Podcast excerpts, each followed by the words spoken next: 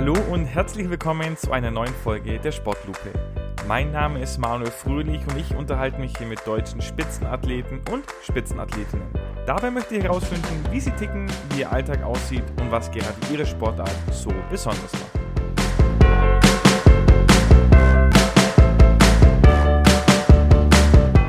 Heute ist bei mir Jonas Messerschmidt zu Gast und sein Spitzname verrät schon ein klein bisschen, in welche Richtung das heute geht. Schön, dass du heute hier bist, Mr. Schmetterschmidt. Hey Manu, vielen Dank für die Einladung. Äh, ich habe es schon angesprochen, der Spitzname ist Schmetterschmidt. Das lässt die Sportler noch ein bisschen offen, könnte zum Beispiel auch Volleyball sein, aber die Zuhörer wissen, da hatten wir schon die Kira Walkenhorst da. Um jetzt ein bisschen Gefühl zu kriegen, um welche Sportart es geht, Jonas, ähm, brich doch deine Sportart mal auf drei Worte herunter. Also wie, wie würdest du die da beschreiben? Also ich würde die drei Worte wählen äh, mit äh, schlagkräftig, ballverliebt und multidimensional. Ähm, wir reden hier von der äh, Sportart Paddel. Okay, Paddel. Ähm, Kenne ich natürlich als, als äh, Sportfreak, der unter anderem, da kommen wir auch nachher drauf, schon öfter in Spanien war. Das spielt da auch eine gewisse Rolle. Ähm, aber für die, die jetzt mit dem Wort noch nichts anfangen können ähm, oder vielleicht denken, dass du da auf dem, auf dem, im Boot sitzt und paddelst quasi, ähm, erklär doch mal, was ist die Sportart, wie, wie spielt man die, wie läuft das einfach ab so generell? Ja, gut, dass du fragst, weil tatsächlich werde ich oft darauf angesprochen, äh, gesprochen, ob ich auch äh, äh, beim Kalten ins Wasser gehe, aber es hat tatsächlich überhaupt nichts mit Wasser zu tun. Ähm, Paddel ist, um es grob runterzubrechen, ein Mix aus Tennis und Squash.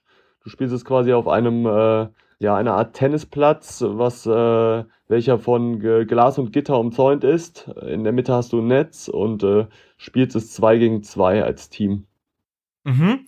Jetzt sagst du Mischung aus Squash und Tennis. Kannst du das sagen, welches, welche Sportart überwiegt ein bisschen vom Einfluss her? Also ist es dann doch eher Tennis oder ist es eher Squash-lastig?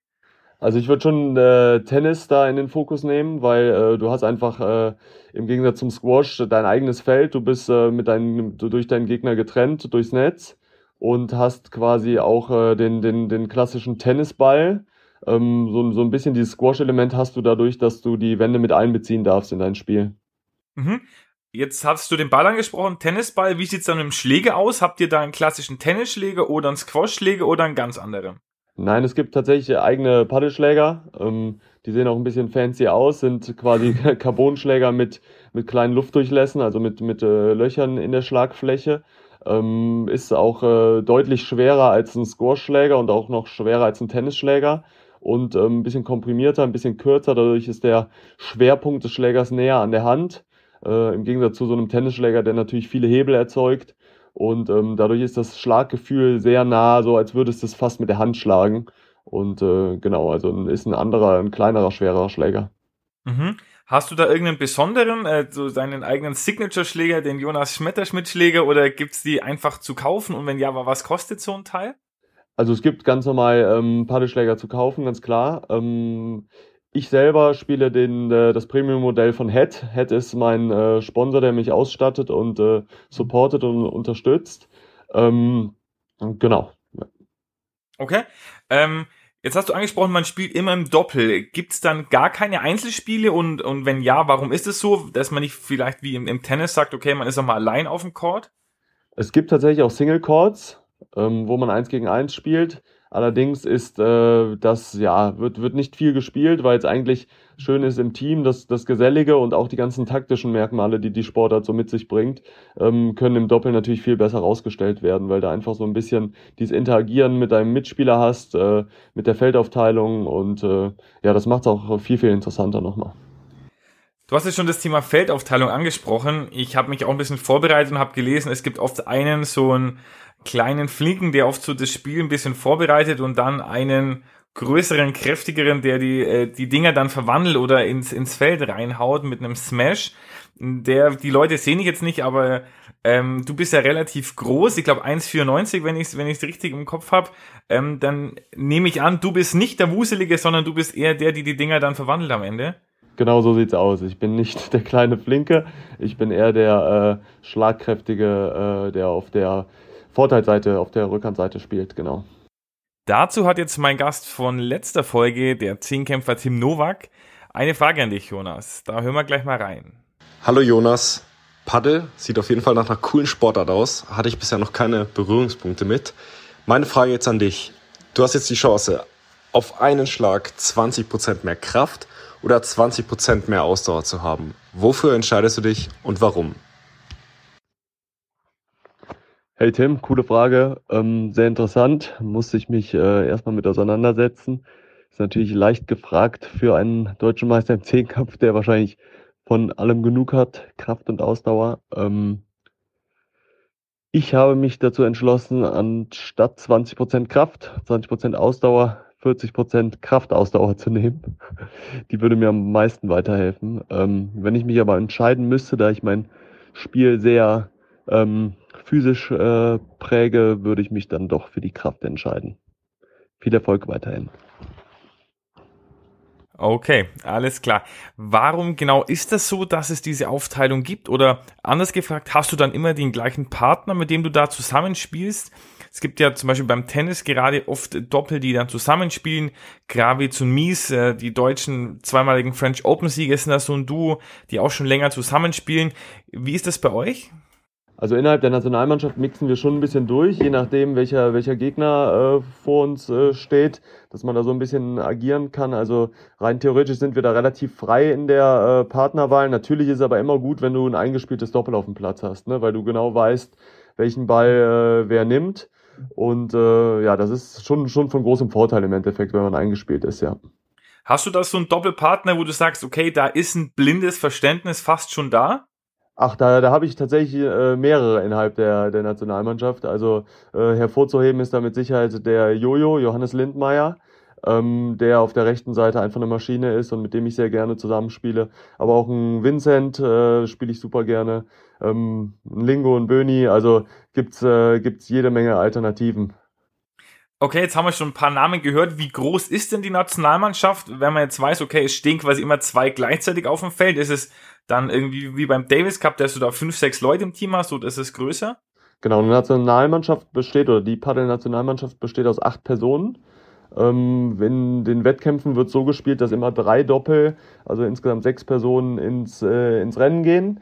Und man hat quasi vier Doppel ähm, im Team und daraus werden dann drei gewählt, die dann äh, sich vergleichen mit den, mit den Gegnern. Mhm.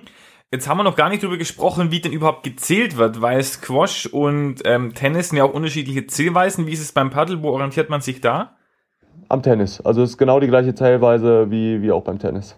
Okay, und wie viele Gewinnsätze spielt ihr? Spielt ihr dann zwei oder drei Gewinnsätze? Wir spielen zwei Gewinnsätze, ähm, also Best of Three quasi. Ähm, mhm. eine, eine klein, einen kleinen Unterschied gibt es. Bei Einstand gibt es den sogenannten Golden Point. Das heißt, der Return, die Return spielende Mannschaft darf entscheiden, von welcher Seite aufgeschlagen wird. Und dieser Punkt entscheidet dann ja das Spiel. Also es gibt keinen Vorteil, keinen äh, Vorteil rück, Vorteil auf, wie es so im Tennis üblich ist. Ähm, aktuell wird es mit dieser No-Ad-Regel, diesem Golden Point gespielt, genau. Ist es denn eher ein Vorteil aufzuschlagen oder rückzuschlagen beim, ähm, beim Paddle? definitiv aufzuschlagen, weil du direkt dadurch die, die Netzpositionen erlangen kannst und ähm, am, am Netz bist du eigentlich der, der Aggressor, also der, der Offensive und äh, hinten bist du eher in der Verteidigung. Deshalb also in dem Moment, wo du die Netzposition hast, äh, bist du im Vorteil und ein Break ist äh, sehr, sehr viel wert im Paddel. Mhm. Okay, jetzt äh, stellt sich natürlich die Frage, wenn ich den, den Ball schlag, darf ich die, wo muss ich den hinspielen? Also muss ich den, den Gegner ins Feld spielen, dass er da aufkommt oder kann ich den auch direkt an die, an die Wand nageln sozusagen und es vielleicht dann für den Gegner auch schwieriger machen, den nochmal zurück ins Spiel zu bringen? Ja, das ist immer die erste Frage. Man sieht immer wildes Gehacke äh, in den Paddelhallen in Deutschland, weil die, die Regeln noch nicht so klar definiert oder noch nicht so klar sind den meisten Leuten. Aber der, dein Ball, den du schlägst, der muss immer erstmal ein Ergebnis erzielen. Und dieses Ergebnis erzielt er in dem Moment, wo er auf der gegnerischen Feldhälfte titscht. Natürlich mhm. hat der Gegner aber wiederum auch die Möglichkeit, den Ball aus der Luft zu nehmen und somit äh, dich von diesem Ergebnis zu erlösen quasi. Ähm, aber nachdem der Ball halt beim Gegner getitscht ist, darf er auch gegens Glas oder gegens Gitter gehen. Vorher natürlich nicht, das ist ein Fehler. Ähm, nur beim Aufschlag gibt es eine Sonderregel, da darf er nach dem Auftitschen nur gegens Glas. Da ist das ein Fehler, sobald er nach dem Auftitschen gegens Gitter geht.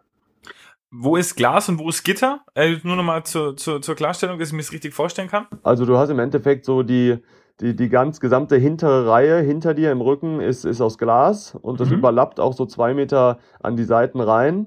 Ähm, allerdings alles, was dann kommt, ist, ist Gitter. Okay, also ich habe nur quasi ähm, mehr oder weniger hinten eine, ein Glas. Ähm, okay, alle, alles klar. Auch an der Seite, ne? Also bis, bis, bis auf ein paar Meter, ja. Okay, okay. Ähm, wie sieht es bei euch aus? Ich habe vorhin schon die Gewinnsätze angesprochen. Beim Tennis ist es ja so, dass gerade auf den Grand Slams ähm, oft auf fünf Gewin oder äh, Best of Five gespielt wird. Gibt es bei euch auch so eine Turnierserie, irgendwelche Grand Slams, wichtige Turniere, die ihr da ähm, das Jahr über ansteuert? Also man muss das äh, differenzieren, man muss das so ein bisschen einordnen. Ich sag mal, ähm, wir Deutschen, wir, wir, wir fiebern natürlich auf die Europameisterschaften, Weltmeisterschaften hin. Das sind so für die Nationalmannschaft so unsere großen Events.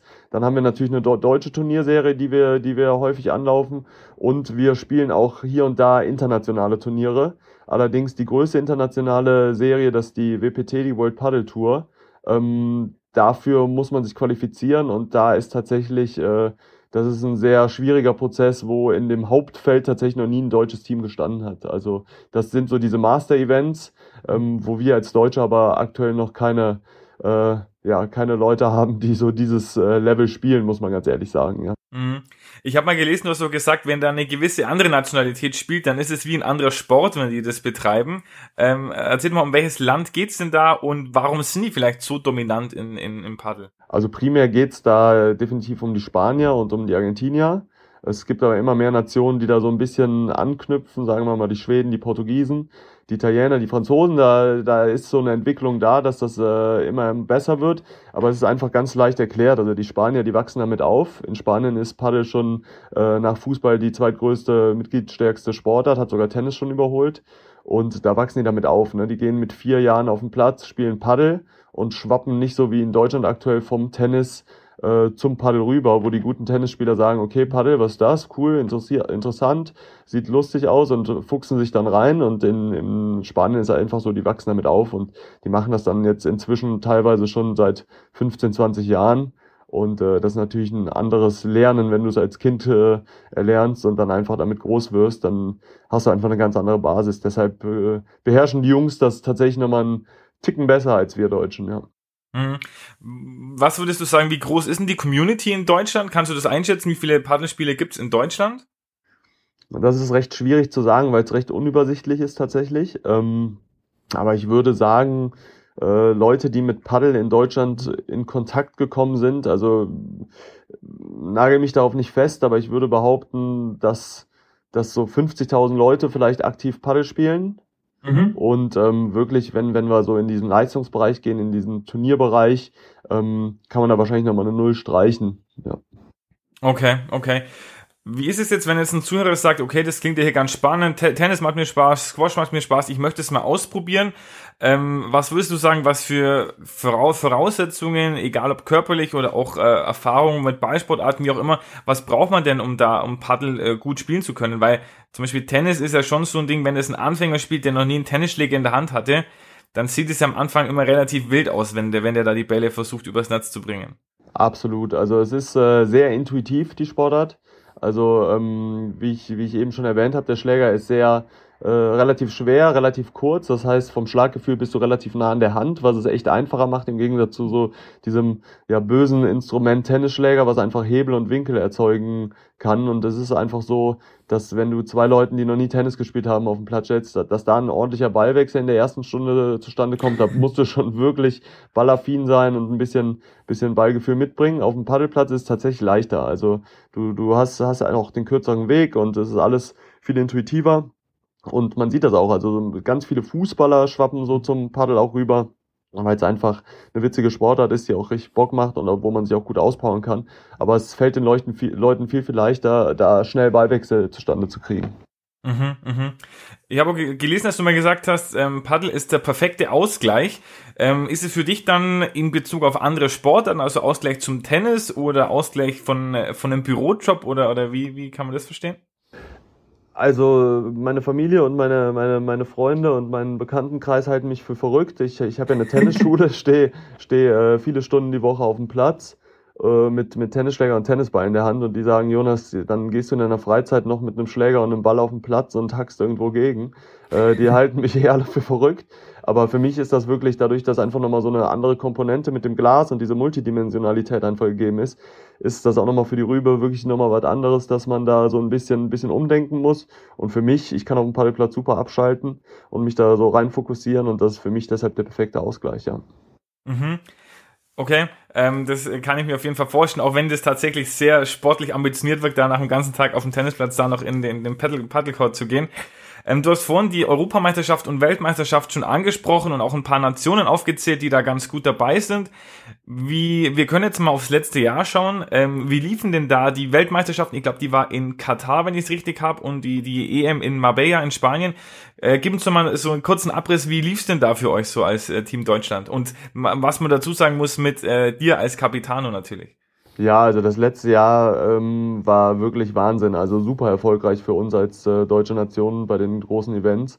Ähm, man muss sich überlegen, wir, wir treffen da auf, auf Leute, die das teilweise professionell machen, also ganztägig und äh, auch als Beruf, teilweise aber auch semi-professionell, die, die das splitten und wir Deutsche, ähm, wir machen das alle quasi nebenberuflich und äh, machen das aus Spaß und der Freude und einfach, klar haben wir den Leistungsgedanken, aber können das natürlich nicht so verfolgen wie jemand, der das professionell macht. Und ähm, man muss sagen, mit dem siebten Platz bei der Europameisterschaft in Marbella und dem zehnten Platz bei der Weltmeisterschaft in Katar haben wir wirklich uns beide Mal am absoluten Maximum bewegt. Wir haben äh, klar die professionellen Mannschaften wie, wie Spanien, Argentinien, Frankreich, Italien haben uns äh, da natürlich äh, äh, ausgestochen, aber auch viele äh, Mannschaften, wo semi-professionelle Spieler dabei waren, ähm, haben wir hinter uns lassen können und wir haben einfach eine wahnsinnig geschlossene Mannschaftsleistung auf den Court gezaubert und äh, ja, ich als Kapitän war natürlich überglücklich, dass auch die Mannschaftsstimmung, die Harmonie im Team so gegeben war, was das Ganze erst ermöglicht hat. Und äh, ja, siebter Platz EM, zehnter Platz WM lässt sich echt sehen und sind Ergebnisse, die es so für Deutschland auch äh, noch nicht gegeben hat. Und da können wir echt alle stolz drauf sein. Absolut. Also äh, ich habe ich hab mich ein bisschen informiert und habe da ein bisschen recherchiert. Also finde ich auch äh, absolut fantastisch. Ähm, wenn ihr, wenn du jetzt sagst, okay, ihr macht es jetzt, ähm, also hobbymäßig klingt zu so despektierlich, aber auf jeden Fall nicht professionell. Ähm, wie kommt ihr denn zueinander als Nationalmannschaft? Also seid ihr in ganz Deutschland verstreut und sagt euch, ihr setzt euch am Wochenende in die Bahn und trefft ihr dann zum, zum Paddelspielen oder habt ihr wie so verschiedene Blocks, dass ihr sagt, okay, vier kommen von Hamburg und vier kommen von München irgendwo und man trifft sich dann in der Mitte zusammen zu einem Lehrgang oder so? Ja, das ist tatsächlich recht schwierig, also ähm, weil wir auch ein bisschen über Deutschland verstreut sind. Also wir haben, wir haben Leute aus Hamburg, wir haben Leute aus, aus München, ähm, aber so, so das Epizentrum ist tatsächlich in NRW, so mhm. um Köln, den Ruhrpott rum. Mhm. Und was, was natürlich so die Trainingseinheiten ähm, äh, recht, recht gut für mich als Kölner gestaltet, weil wir hier einfach auch viele Paddelplätze haben und äh, auch die Leute alle recht nah haben. Ähm, wir machen aber auch äh, Events, wo wir uns quasi als Nationalmannschaft treffen und dann äh, als Team trainieren, was natürlich wichtig ist, dass man auch so ein bisschen, ein bisschen am Ball bleibt. Und da die Community recht klein ist, muss man natürlich sich auch dann immer mit den Besten messen und trainieren, dass, dass man einfach da auch das Level hält, beziehungsweise sich verbessern kann. Aber das Schöne an der ganzen Nummer ist, die Community ist so äh, clean miteinander. Also wir, wir verstehen uns alle wahnsinnig gut, so dass wir wirklich behaupten können, wir sind alles Freunde, die zusammen auf den Platz gehen und da echt wenig Ellenbogen haben. Und ähm, deshalb trifft man sich dann natürlich auch gerne an so einem Wochenende mal, ja, komprimiert. Mhm. Okay, jetzt bist du ja der Kapitän. Was für Sonderaufgaben hast du dann? Also machst du ganz klassisch die Aufstellung und sagst, okay, ihr zwei spielt zusammen und ich spiele mit hier äh, meine, meinem dicksten Kumpel oder, oder meinem besten Partner oder, oder was? Oder bist du eher so der Repräsentant, der dann äh, einfach ganz vorne steht bei, bei allem, was kommt? Ja, ich nehme mich da gerne zurück in dieser Rolle als Kapitän. Also ich bin ungern der, der ganz vorne steht. Allerdings gibt es natürlich gewisse organisatorische Dinge, die zu, zu erledigen sind oder so ein bisschen Team bilden, das, äh, das Team anheizen, äh, so ein bisschen in die Mannschaft reinhören, wo sind die Probleme, was, was kann man vielleicht so ein bisschen optimieren, wo ist so ein bisschen Bedarf. Ähm, und einfach das ganze Team so, so zusammenhalten, was aber wirklich eine leichte Aufgabe ist, weil wir uns, wie gesagt, alle echt gut verstehen. Ähm, die Aufstellung macht tatsächlich nicht ich, nein, das macht der, macht der Trainer und das ist auch gut so, weil ich ja selber auch Spieler bin und ich äh, will da nicht in diese Rolle geraten, eine Aufstellung zu machen, wo ich dann tatsächlich immer im Team bin. Wenn ich äh, wenn ich sage, ich äh, habe heute nicht die Leistung, dann, dann würde ich eher sagen, dass ich nicht im Team sein soll. Also wie, wie gesagt, es sind immer sechs aus acht, die dann spielen, die äh, zu dem Turnier reisen. Also von daher, das macht unser Trainer und da bin ich auch sehr dankbar drüber. Ja. Wie wird es dann festgelegt? Habt ihr da wie so ein kurzes Anschwitzen in der Früh und dann guckt der Trainer, okay, der trifft heute die Bälle gut und der ist heute irgendwie nicht ganz bei der Sache und wählt dann die sechs aus oder, oder sagt man, man rotiert da einfach durch von Spiel zu Spiel?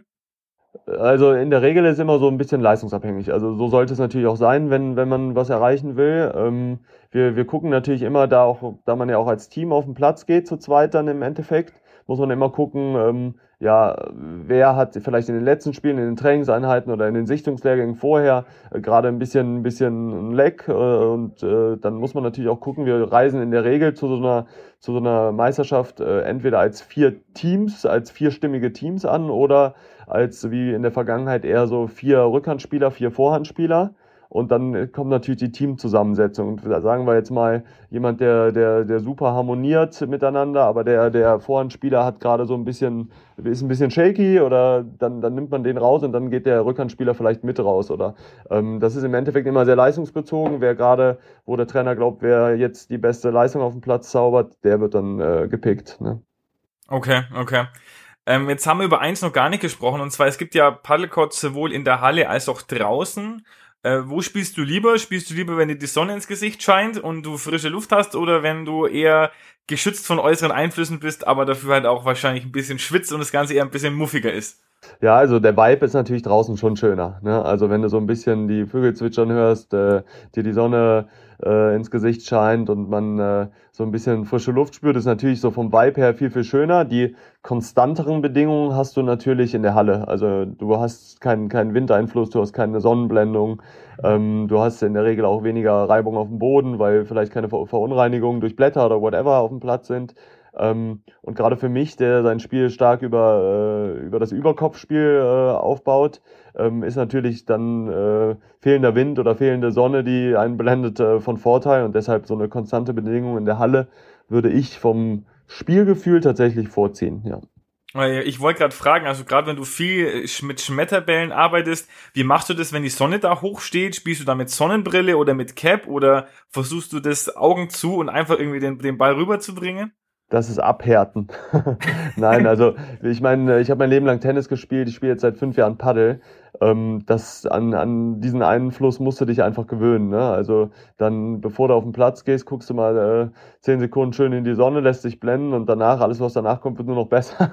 Und äh, also von daher, das ist äh, das, daran musst du dich gewöhnen. Aber das, das äh, Gute ist ja, deinem Gegner wird es genauso gehen. Der wird auch äh, geblendet sein. Aber das kann man natürlich auch als taktisches Mittel dann nutzen. In dem Moment, wo du die Sonne im Rücken hast und dein Gegner die Sonne im, im, äh, im Gesicht, dann spielst du halt einen höheren Ball. Ne? Du lässt, lässt ihn mal schön reingucken. Und, äh, aber genauso geht's mir dann natürlich auch. Ja. Okay, okay, alles klar. Jetzt haben wir schon ein bisschen was von dir gehört, aber äh, von der, jetzt zeig ich schon von dir, von der Sportart, aber jetzt wollen wir auch ein bisschen was noch äh, von dir hören und zu dir ganz persönlich kommen. Ähm, Jonas, du bist seit zweieinhalb Jahren, wenn ich es richtig habe, die deutsche Nummer eins im Paddel. Du bist ähm, mehrfacher Turniersieger, gerade auf dieser, auf der nationalen Tour, bist äh, deutscher Vizemeister und ich glaube auch deutscher Meister im Team letztes Jahr geworden. Ähm, und nicht zuletzt Kapitän äh, der deutschen Nationalmannschaft. Und da stellt sich natürlich die Frage, wie bist du denn äh, zum Paddel gekommen? Also du hast vorhin schon angedeutet, Tennislehrer, ähm, kommst also eher vom Tennis, aber wie bist du auf diese Sportart gestoßen? Also auf die Sportart gestoßen bin ich tatsächlich äh, aus meiner Tennismannschaft heraus, hat mich ein äh, lieber Kollege mitgenommen bei, ich glaube, das war sogar unsere Weihnachtsfeier der Tennismannschaft, da haben wir gesagt, komm, wir gehen mal eine Runde Paddel spielen. Ähm, ja, da ich eh auch immer gerne Doppel gespielt habe und sehr viel, äh, ja, oder das, das Netzspiel beim Tennis auch äh, liebe, ähm, war die Sportart mir dann auch direkt sympathisch. Und äh, genau, dann haben wir, haben wir losgelegt. Und eine ganz äh, lustige Side-Story, was heißt lustig, aber beim ersten Mal spielen habe ich gemerkt, okay, es klappt ganz gut, war dann natürlich direkt ein bisschen motiviert, vielleicht auch ein bisschen übermotiviert, sodass ich mir direkt den Schläger vor die Rübe gehauen habe. und äh, dann äh, ist das Ganze tatsächlich in der äh, Notfallchirurgie beim Augenarzt gelandet und ich musste äh, mit vier Stichen am Auge genäht werden. Und äh, ja, der eine oder andere sagt, äh, ich habe Blut geleckt, der andere sagt, ich habe ein Auge auf die Sportart geworfen. Nein, aber das Ganze hat mich dann äh, motiviert und ich habe gemerkt, es macht echt riesen Freude und vielleicht geht da ein bisschen was. Und äh, ja, dann habe ich mich da so ein bisschen reingefuchst und äh, ja. ziemlich erfolgreich reingefuchst, würde ich sagen.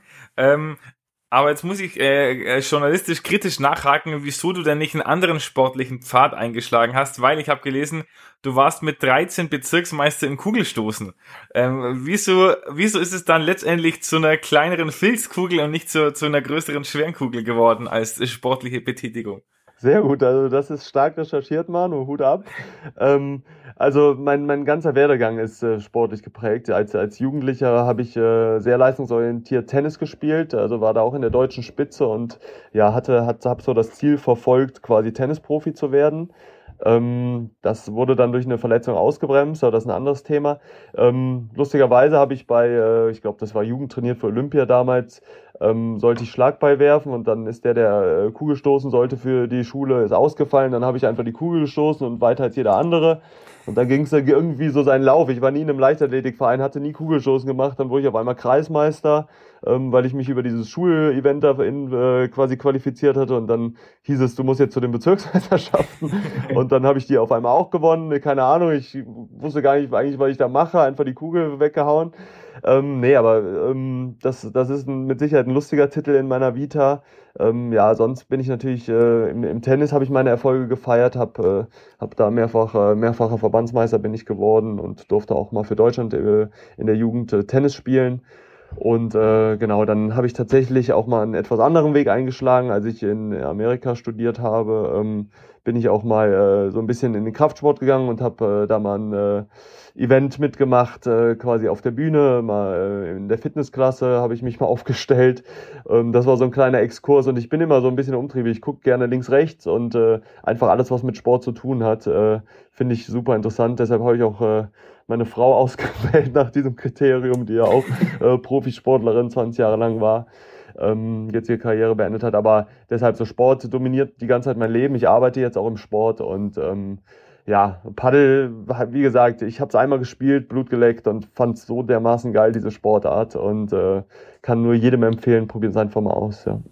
Auf jeden Fall. Ähm, was macht deine Frau für eine Sportart oder was hat sie für eine Sportart gemacht? Dann auch in die Tennisrichtung oder? Meine Frau ist äh, in der äh, Karate-Nationalmannschaft für 17 Jahre gewesen mhm. und äh, ist noch amtierende Europameisterin und war klar quasi wirklich zwölf Jahre unter den Top 3 in ihrer äh, Gewichtsklasse und ähm, ist im, im Karate-Business kennt sie, kennt man sie, glaube ich, sehr, sehr gut. Ähm, ja, und äh, das war für mich damals definitiv ein Auswahlkriterium. Schatz, ich liebe dich auch so, falls du das hörst, aber äh, ich fand das richtig klasse. ja, aber gut, ich, also, ich glaube wirklich, wenn man dann so, ich würde es schon mal sportverrückt ist, äh, nennen, äh, wenn man so ist, dann, ich glaube, dann braucht man auf jeden Fall einen Partner, der das wahrscheinlich genauso ist und nicht nur akzeptiert, sondern genauso, genauso lebt. Als du in den, in den USA warst, was hast du da studiert dann? Also ich habe an der Deutschen Sporthochschule Köln habe ich äh, Sportmanagement und Sportjournalismus studiert und ähm, hatte dann das große Glück, über ein akademisches äh, Stipendium nach New York zu gehen für ein halbes Jahr. Ähm, da auch eine ganz witzige Geschichte. Da habe ich dann äh, einen Dozenten kennengelernt, der äh, Tennis gespielt hat und ein Kumpel von John McEnroe war. Mhm. Und hat gesagt, boah, endlich mal hier jemand, der ordentlich Tennis spielen kann. Irgendwie muss ich versuchen, dich hier zu halten. Das halbe Jahr, das reicht mir nicht. Ich will jemanden haben, mit dem ich jede Woche ein, zwei Mal auf den Court gehen kann. dann hat er mich da so reingedrückt, dass ich äh, Assistant Coach von dem Women's College Tennis New York werde. Und ähm, dann ist der Head Coach krank geworden und dann wurde ich wiederum um ein halbes Jahr verlängert, so dass ich dann irgendwann äh, Head Coach äh, Women's College Tennis New York war und äh, dadurch bin ich dann im Endeffekt anderthalb Jahre in New York gewesen und äh, durfte da mit den Mädels äh, fünfmal die Woche auf dem Platz, dreimal im Kraftraum und trainieren und sind dann quasi durch Amerika gereist und haben äh, da Spiele bestritten, genau. Okay, ja, wahnsinnig, wahnsinnig spannend. Entstand dann da auch so die, die Idee oder der Wunsch, deine eigene Tennisschule zu machen oder hattest du den schon vorher? Äh, den hatte ich immer mal. Ich habe auch immer während meines Studiums als Tennistrainer gearbeitet, um mir was dazu zu verdienen oder mein Studium quasi zu finanzieren. Ähm, interessanterweise wollte ich dann aber nach Beendigung des Studiums erstmal nichts mit Tennis zu tun haben. Mhm. Bin dann in eine Spielerberatung gegangen und habe für einen äh, ja damals Profi-Club äh, quasi das Sponsoring und Marketing geleitet. Und ähm, also Fußball. Und ähm, genau, aber irgendwie hatte ich dann immer wieder diesen inneren Drang, a mich selbstständig zu machen, b ähm, habe ich einfach äh, gemerkt, so mein mein Herz ist mit Filz umzogen, ich muss dringend äh, wieder was im, im, ja dringend wieder was im, im Tennisbereich machen. Und äh, dann ist so diese diese Idee aufgekeimt, äh, eine Tennisschule aufzumachen. Das hat sich dann auch ganz glücklich gefügt, da ich meinen jetzigen Geschäftspartner, den Philipp Adelmann, äh, getroffen habe. Und ähm, ja, dann haben wir uns zusammengesetzt, ein Konzept geschrieben und äh, haben inzwischen, glaube ich, eine schön erfolgreiche Tennisschule aufgebaut. Genau. Äh, sehr, sehr schön. Jetzt äh, hast du schon gesagt, Tennisschule, du stehst viel auf dem Platz. Wie sieht denn dein Alltag dann aus? Also wie oft trainierst du fürs Paddle jetzt? Ähm, und ist es dann hauptsächlich wirklich auf dem Court oder auch im Kraftraum, wie du vorhin mit, den mit den Damen in New York angesprochen hast? Ja, also ähm, ich würde gerne öfter auf dem Platz stehen, als ich es tue, also auf dem Paddelplatz zum Trainieren. Ähm, zeitlich bedingt ist das recht schwierig. Ähm, aktuell stehe ich so zweimal die Woche auf dem Platz und, und trainiere ein bisschen. Ähm, würde das gerne öfters machen, gerade auch im Hinblick auf die, auf die großen Events. Äh, da stehen wir dann schon vier, fünfmal die Woche auf dem Platz und bereiten uns ordentlich vor. Ähm, ja, aber es ist natürlich alles eine Frage der Zeit. Und äh, ja, aber ganz super, super wichtig ist natürlich auch der Ausgleich. Ne? Dass, äh, also ich, wie gesagt, ich bin auch schon immer recht, recht Kraftsport-Fitness-affin äh, gewesen und äh, bin es noch immer, so dass ich äh, da auch einen guten Ausgleich habe und auch für meine körperliche Arbeit ist das natürlich immens wichtig, dass ich dann äh, eine gewisse körperliche Fitness mitbringe, weil äh, sonst äh, ist das zu einseitig die Belastung. Mhm. Ähm, jetzt hast du die großen Events angesprochen, wo das Training intensiver wird. Wann steht denn das nächste an? Weil ich meine, die Europameisterschaft war doch immer Mitte des Jahres ungefähr, oder? Ja, genau, aber durch, durch äh, die, die ganze Covid-Geschichte ist so dieser ganze Rahmen ein bisschen verschoben worden. Eigentlich sind wir jetzt aktuell in 22 in einem Weltmeisterschaftsjahr dass mhm. die Europameisterschaft und die Weltmeisterschaft äh, letztes Jahr zusammengelegt wurde, ist quasi eigentlich, dass die Weltmeisterschaft 2020 in 21 nachgeholt wurde. Mhm. Also dementsprechend haben wir jetzt gegen Ende des Jahres sehr wahrscheinlich in Valencia die Weltmeisterschaft 2022. Oh, sehr schöne Stadt, da war ich schon zweimal oder dreimal, glaube ich. Ähm, Seid ihr da schon qualifiziert oder habt ihr da noch irgendwelche Turniere ausstehen, um euch da hinzubringen? Das ist noch nicht ganz raus. Also der, der, der Weltverband äh, ist, ist relativ spanisch aufgestellt. also relativ äh, unorganisiert, ohne das jetzt respektierlich zu meinen. Aber deshalb, also so das genaue Datum steht noch nicht und auch, ob es wirklich in Valencia ist. Also Dubai stand auch mal im Raum. Ähm, ja, aber wir, wir werden sehen, wo es dann am Ende ist. Ja. Okay. Was war denn für dich äh, ganz persönlich so dein größter Moment jetzt äh, wirklich auf dem Paddleplatz oder auf dem Paddlecourt? Hast du da einen, der dir da sofort in, in den Kopf schießt? Ja, also was, was natürlich äh, ein wahnsinnig toller Moment für mich persönlich war, war jetzt äh, die, die deutsche Meisterschaft im Team zu gewinnen letztes Jahr. Das äh, war ein sehr großes Achievement. So, das hat mich sehr gefreut. Natürlich mein erstes Match in der Nationalmannschaft 2018 äh, in Paraguay. Ähm, Dafür bin ich sehr dankbar, weil Paddel mir da einfach auch Sachen ermöglicht, äh, die ich sonst so vielleicht äh, nicht über meinem Tellerrand gehabt hätte. Ähm, ansonsten so der Gewinn des siebten Platzes bei der Europameisterschaft, also das war auch Wahnsinn. Also das ist einfach dieses Teamgefühl, diesen Spirit, den, den, den man da verspürt hat, das, das war eine sehr, sehr geile Geschichte. Sonst natürlich bei jedem einzelnen Turnier gewinnen, über den man sich motiviert.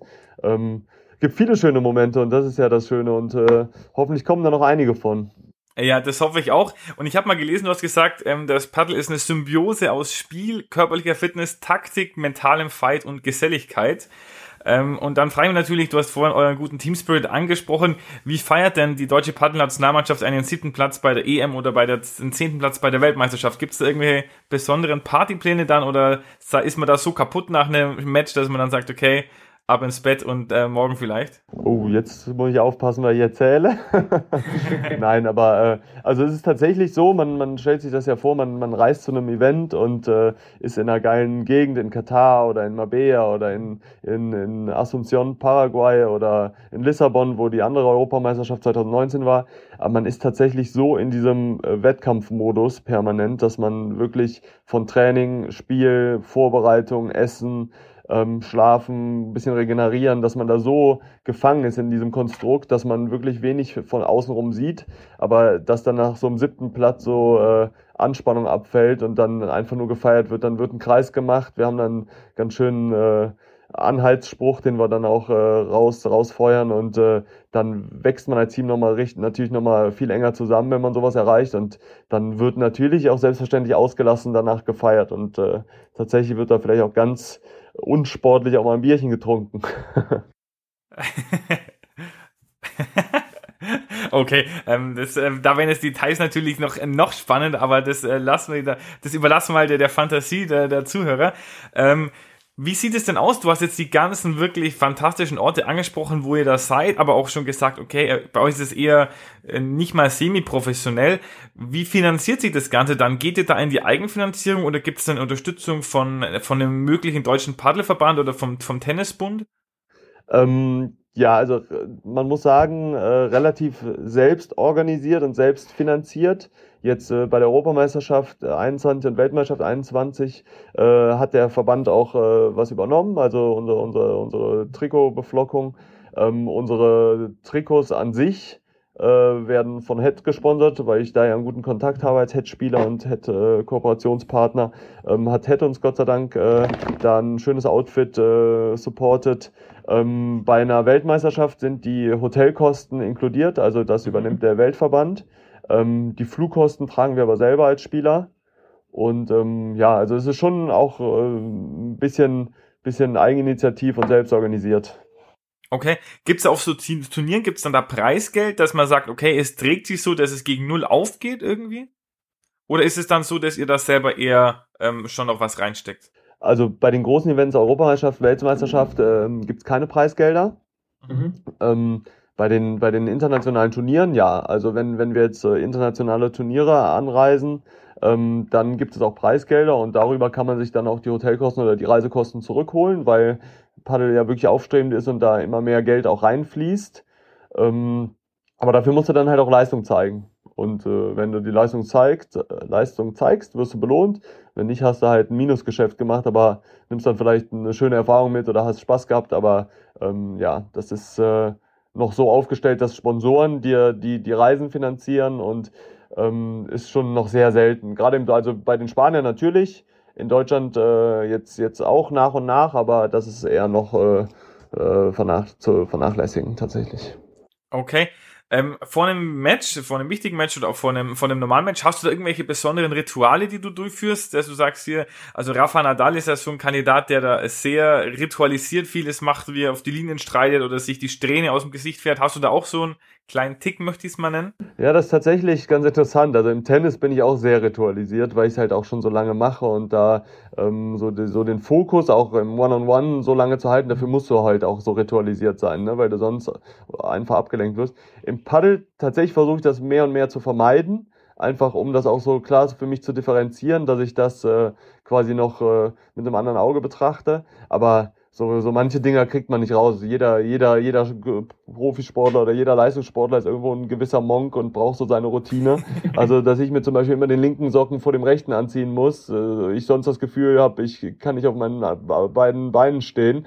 Das ist natürlich sowas, ne? Oder dass man natürlich mal mit, äh, mit ein bisschen Musik im Ohr ein paar Runden sich einläuft und ein, ein paar Stretching-Übungen mit dem Terraband etc. macht.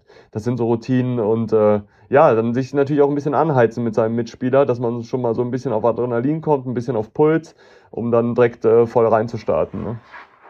Du hast vorhin einen Anhaltsspruch da angesprochen. Äh, verrätst du uns den oder ist der äh, mannschaftsintern irgendwie? Nein, der, der, da gibt es auch ein schönes Video zu. Also das, äh, der ist offiziell. Also das ist im Endeffekt ganz simpel. Ähm, da wird ein bisschen was gesagt, wer unser Gegner ist und äh, wo, was, was unser Ziel ist und wer wir, wer wir quasi versuchen jetzt auf dem Platz zu sein. Und dann, dann wird dann, dann, dann ist das meine Aufgabe als Kapitän zu sagen, wer sind wir? Und dann äh, sagt das Team Deutschland und dann werden wir immer lauter, immer lauter, bis wir dann einmal halt äh, auf das dritte oder vierte, wer sind wir, komplett äh, laut schreien Deutschland und äh, dann sind wir alle heiß, dann haben wir Bock. okay, das ist sehr, sehr geil. Ähm, was mir jetzt aber, ich, ich habe selber lang Fußball gespielt, also ich, diesen Wettbewerb habe ich auch ein bisschen im Blut. Ähm, was sagst du da als Kapitän vor einem Spiel gegen die Spanier, wo du von vornherein eigentlich weißt, okay, wahrscheinlich, wenn das halbwegs normal läuft, haben wir da nicht viel Chancen. Ähm, geht es da auch, also natürlich, man will immer gewinnen, wenn man in ein Spiel geht, aber ähm, gestaltest du die Ansprache da irgendwie anders dann, als wenn du jetzt sagst, okay, ich spiele zum Beispiel gegen Polen, wo du sagst, okay, da haben wir auf jeden Fall eine realistische Chance, dass wir das Ding ziehen? Ja, also da müssen wir halt realistisch sein, klar. Also man, ne, Grundregel Nummer eins, du gehst nie auf den Platz, ohne gewinnen zu wollen. Punkt. So. Aber äh, trotzdem muss man natürlich äh, auch ein bisschen realistisch sein, dass wenn wir gegen Spanien auf den Platz gehen, dass man, dass man dann sagt, man, man will hier 4-6 verlieren, nicht 0-6. Ne?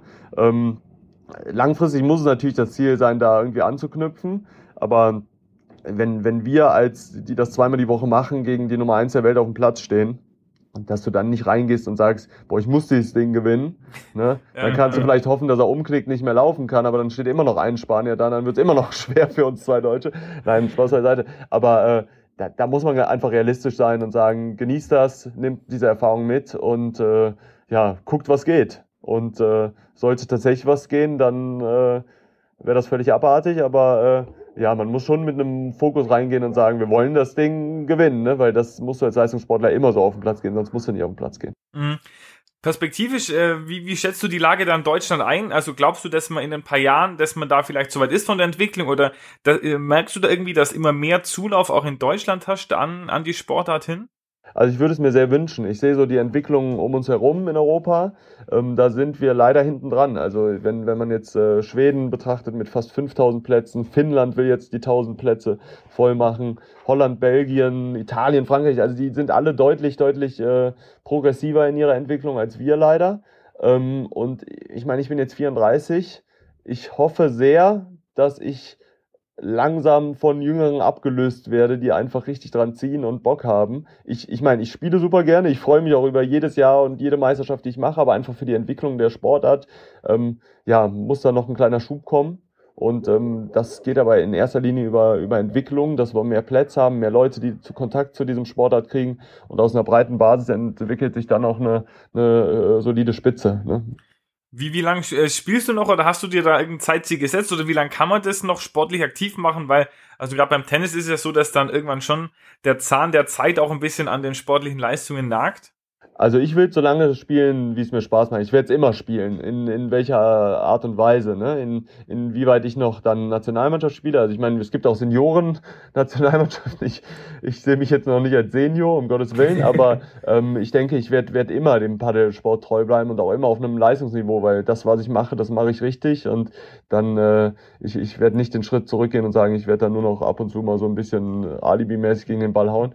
Aber ähm, ja, ich setze mir da kein Limit. Solange ich Spaß äh, habe, solange ich fit bin, äh, solange mir das Ganze Freude bereitet, solange werde ich auch Gas geben.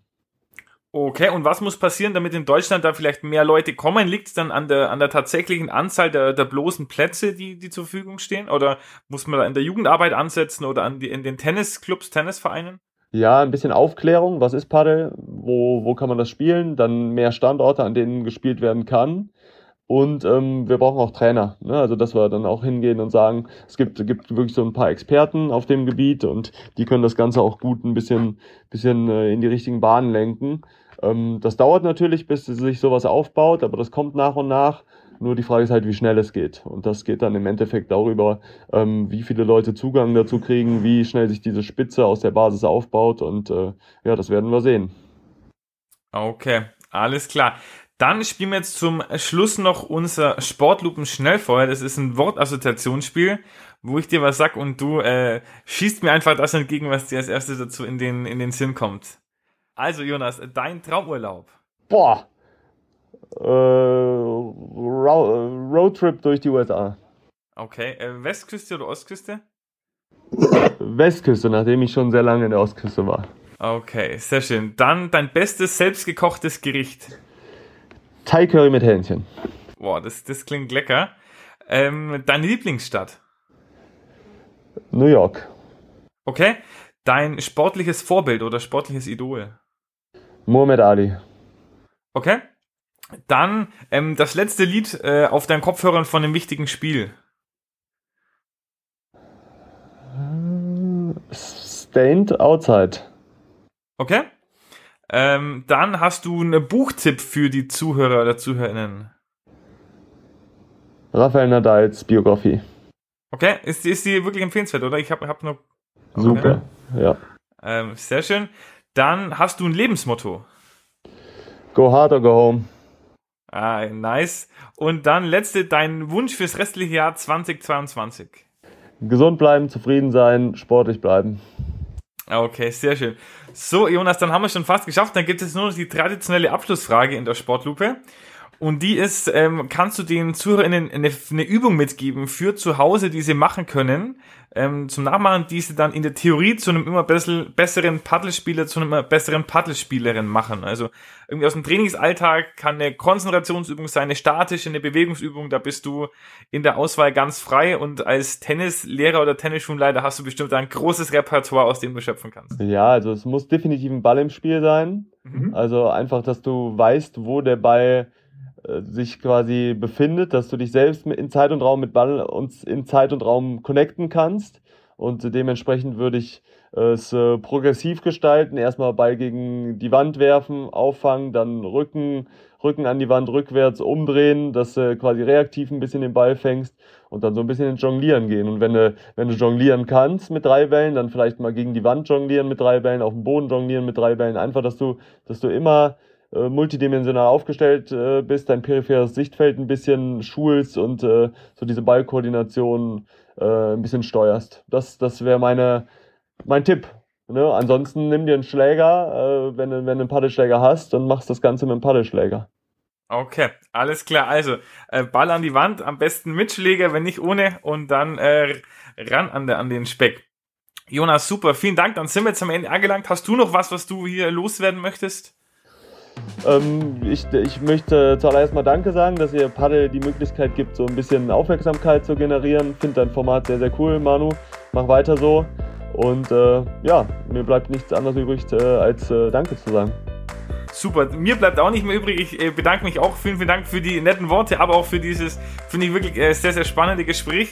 Ähm, mach's gut, ich drücke die Daumen für die, für die nächsten Zeit, für die Weltmeisterschaft dann und ich werde dich auf jeden Fall weiter verfolgen. Das freut mich sehr. Mach's gut. Mach's gut. Danke Ciao. dir. Ciao.